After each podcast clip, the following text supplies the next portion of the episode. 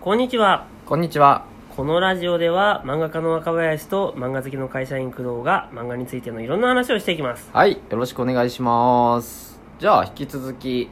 読んでいきますか。どんどんお願いします。はい、次ですね。あ、ラジオネーム、バックトゥーザフューチャーさんですね。どうせおはこんばんちはだ ろもうこのラジオネームが毎回映画のタイトルっていうのはもうそういうことやろ。そうですね。おはこんばんちこはの。人は随分あれだね、送ってくるね。送ってくだされてますね。あの、先生に聞きたいことがあります。はい。僕はいわゆる振りがどうにもうまく書けないのですが、振り。うん。先生は漫画を描いている時に振りについて意識していることはありますか、振りってあれやろなんかボケる前に振り、振るとかのそういうことの振りでしそうょですね。え振り振りをい何か入れようと思ったらさその先にどういう何オチとかさなんかボケとかうんうがんさ、うん、うん。あ。るかの方を先に考えたいわけじゃんなるほど。要はなんかじゃあなんだろうバナナの皮滑るっていうさオチをやりたかったらさ、はい。その前はさもう絶対バナナの皮で滑るわけねえじゃんを入れればいいわけじゃんなるほど。要は正反対のことがお起こるからはい。期待とか予想の正反対のことが起こるから、はいオチがオチとかボケがそれとして機能するわけじゃん、はいはいはいはいはい。っていうのがあるよねだから先にどういう結果があるからそれと正反対の予想とか期待を振りに持ってくれば成立するじゃないなるほど。じゃあ、基本的にオチが先にあるんですね。そうそうこれを描きたい。そうそうそうそのためにこの振りがあるってそういそううそう考え方を。それはどう考えてもコーンフレークやないかっつって、うんでもなおかんが言うにはなっつってさなんか言ったら M1 撮ったそう、あのネタ。それははコーンフレークやちゃうなっていうのがあるわけいじゃん、はい。もうそれはコーンフレークちゃうながあるわけじゃん、はいはいはいっ。てことはなんかもうその前段階でさちゃんとなんかあるわけじゃん、はいはいはいはい。それこうどう考えてもコーンフレークじゃんが振りなわけじゃん、はい。でもそこでこういうことを言うんだよがあってじゃあコーンフレークじゃないなが入うってさ、ん。でだったらなんだらかんだがあってさみたいなさみたいなのの繰り返しじゃんじゃあ、もう一歩踏み込んで、うんじゃあ、オチがあるじゃないですか。うんじゃあ、それを振りを考えますってなった時に、何パターンが出すんですか何パターンかはね出す時もあるけどあんま僕あ、もう一発で決まります基本もうなんか要はプラマイの世界だからさはオチがマイナスだったらじゃあ振りはプラスでいいじゃんとかさい。あ逆になんだろう絶対バナナの皮で滑るわけないじゃんっていう振りを入れた後にほら滑らないじゃんっていうオチを入れたいとするじゃー。んうん。期待通り予想通りっていうのをやりたい時はなんかプラスアルファにするプラスプラスにするプラスからマイナスじゃなくてプラスプラスダッシュみたいなさわかあるなんかとにかくななんだろうな何かこうベクトルをさ差がにギ差ャがップをつければいいだけのー。話だから抵抗じゃ意味ないと。そうそうそうっていうなんかパターンの組み合わせしかないなって僕は思う派んそうそうそうなるほどなんかじゃあたまにそのパターン考えてこれは振りマイナスからプラスだけど振りになってないなっていうパターンってあるんですかえー、振りになってないパターンなんか振りとしてうんその意識するのってあーマイナえっスとプラス以外あるのかなと思って、振りにはなっているオチにもなっている、が面白くないそれが何なのそうそうそうそうパターンだよね、はい、単純にそのオチの部分が何だろあうあ要はそれ見せて何なのの部分じゃんはいはいはバナナの皮で滑りましたが何なのいなるほどそれが可愛いのとかさ、うんうんうんうんなんかそれによってこいつのなんか最初からもう見え見えのバナナの皮なのにはいそれでも転ぶこいつの間抜けさが面白いとかさ、はいはいはいはいそれでも転んじゃうドジっ子なこの子が可愛いとかさあっていう何かしらの感想に結びつく演出になってないとその振り落ちって意味ないよねーのあただただのピエロだよねーはいはいはいはいじゃないそれじゃがあいいどちらかかというとそのオチ振りの振りはどうしたらいいかっていうよりも、うんオチちゃんとそのオチでうん面白さが伝われば、振りはそれ用に差をつけてあげるだけでいいっていうそうだねまあそんなに僕難しいこと言ってないと思うけどどうなんだろうどういや多分具体具体例をそうですね、多分そんな多分そうだと思います多分ね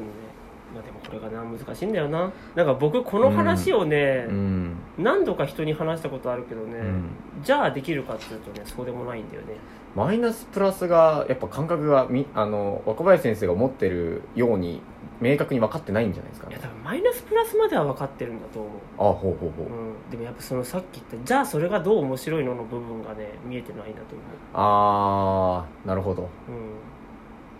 うん、で単純にツンデレとかさドジっ子とかさすごい分かりやすいテンプレのキャラクターがあるからさ、はいそれを書いたらいいんじゃないとか僕は思うんだけどねなんかひろゆき先生の本にはあれ書いてましたよねその全く同じ振り落ちの話で、うんあのオチを見せた時に、うんキャラの魅力が伝わってたらうん OK、みたいな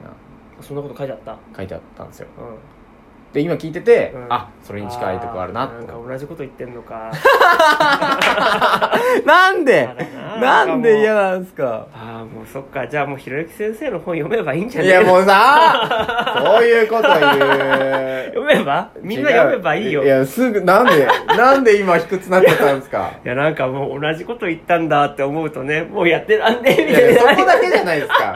それは一緒にね言ってるってことは同じことありますよそれはもうみんなひろひろゆき先生のことってもう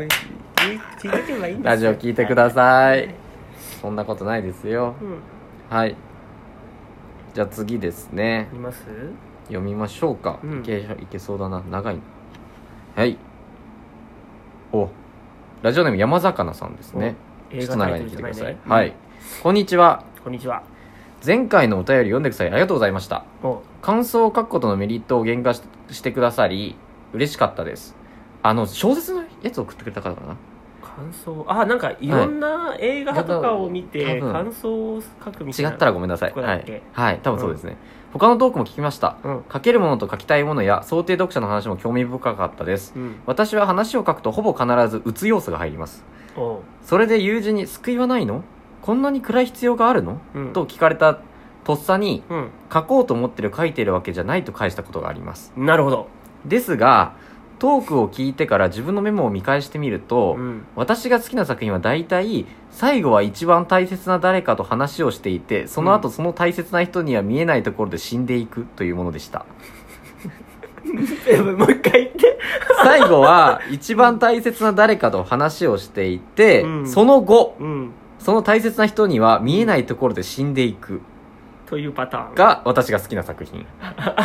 要するに私はそういった話が書きたいんだと思います、そんなにないでしょそんな話ね、でもその友人は本当に素直に感想を述べてくれる上に、うん私も彼女が大好きなので、うんある意味先生にとっての奥さんみたいな存在なのかなと思いましなるたほ彼女に面白いって言ってもらいたい反面暗いものを書きたいという気持ちに葛藤しています、どうんこういった場合共存させる方法はあるのでしょうかそれともどちらかの感情を優先するさせるべきなのでしょううか、ん長々と失礼しましたこれからも応援していますこの人は暗いものが描きたいんだっけそれともなんか無意識にそれをやってるんだっけ無意識でやってて、うん見返したところ、うんそういうのが好きだっていうことに気づいたじゃあもう今はもう私はうつ展開が好きなんだよっていうことだねそうですねうつ展開が好きなんだがそれを読んだ人には救いはないのかっていうふうにいつも詰められちゃうとはいじゃあ私は何を描けばいいのってことだねはいえー、それはまあうつ展開の漫画を描きゃいいんだけどはいうつ展開にもいろいろあるからなーんうつ展開の漫画でみんなが分かるものってなんだうつ寄生寄生獣はうつ展開漫画いやえでもうつか寄生獣み一んなわか回るよいねでも結果いつも思うんですけど、ううんつになるはあるじゃないですか、うん戻ってくるじゃないですか大体そうだね基本アップダウンの繰り返しだよねだからうつうつにして戻せばいいんじゃないですかでもうつにしたまま戻したいんですかねこの人は分かんないですけなんだろうね結局はい、鬱になる要はダウンダウナーな漫画か、いアッパーな漫画かどっちでもいいんだけど、はい、結局そこの何が面白いのの部分がちゃんと見えてないと、うんダウナーだろうがアッパーだろうがどっちにしたって面白かないからなこうやってこういうふうにうつ展開になれば面白いからやるみたいな話、そうそうそうそう例えばなんだろうな世界名作劇場って基本ダウナーなはいは話いはいじゃはんい例えばなんだろうな何が分かりやすいんだ世界名作劇場僕の中で最もダウナーだったのは、はい家なき子レミなんだけど知ってる、はいはい知らないです家なき子レミって最初はい主人公の女の子が、まあ、な貧しい村で住んでんだけど、はいなんかある時誕生日かなんかで、はい実はお前この家の娘じゃねえからっていうことをカミングアウトされて、はいはいはいはいでお父さん仕事なくなっちゃったしもう自分たちの実母がいてさ、はい赤ん坊でさ、はでレミお前大きくてさちょっとお前のなんか食費稼げねえからお前出てってくれって言われるちゃう、はいはいはっていうところからのスタートやなのばね家なき子レミっていやばそうで旅芸人のおじいさんに拾われて、旅芸人として旅をするわけさ、はいでもおじいさんだからさ途中でなんかあれ病気なんだっけかななんか狼かなんかに襲われるか病気なんだかで死んじゃうんだよえそうでどうするかっていうとそのおじいさんがねそのなんかどっかの都会の町に行けると、はいはいそこに私の友達が住んでるそいつを訪ねていけっつって、そしたらそいつがなんか孤児院やってっからお前の面倒見てくれるっつって、はい分かったっつってそのおじいさんの友達を訪ねていくんだけど確かにそのなんかみなしごを集めて暮らす住まわせてるお家があるわけはいでもそこのおじいさんの友達ももうすでに亡くなっていてえ代わりにその子供たちをこき使ってはなんか小じきをさせてその集めてきた金を搾取してるっていうひどい男が住んでるの、はいでそこにレミも入れられてちっちゃい子供たちと一緒にそこで強制労働させられて、はい一日の上がりがノルマ少ないとボコボコにされるっていう地獄が待ってるの、はっていうのがね家なき子レミのすごいダウナーな話なんだけいど、はいそのすごいダウナーな生活の中でもなんとか頑張って希望を見つけるで終わるの毎回でまたダウナーな生活が始まってでも希望を見つけるダウナー希望ダウナー希望っていうそういう話それがあのまあ面白いというかそうこの地獄をレミどうやってどうすんのみたいなのが毎回の面白さなのなるほどみたいななんか鬱だろうがなんだろうがその漫画の面白さっていうのが分かるといいよねはいこの話で大丈夫かしら大丈夫だと思いますもし他に聞きたいことあれば言ってください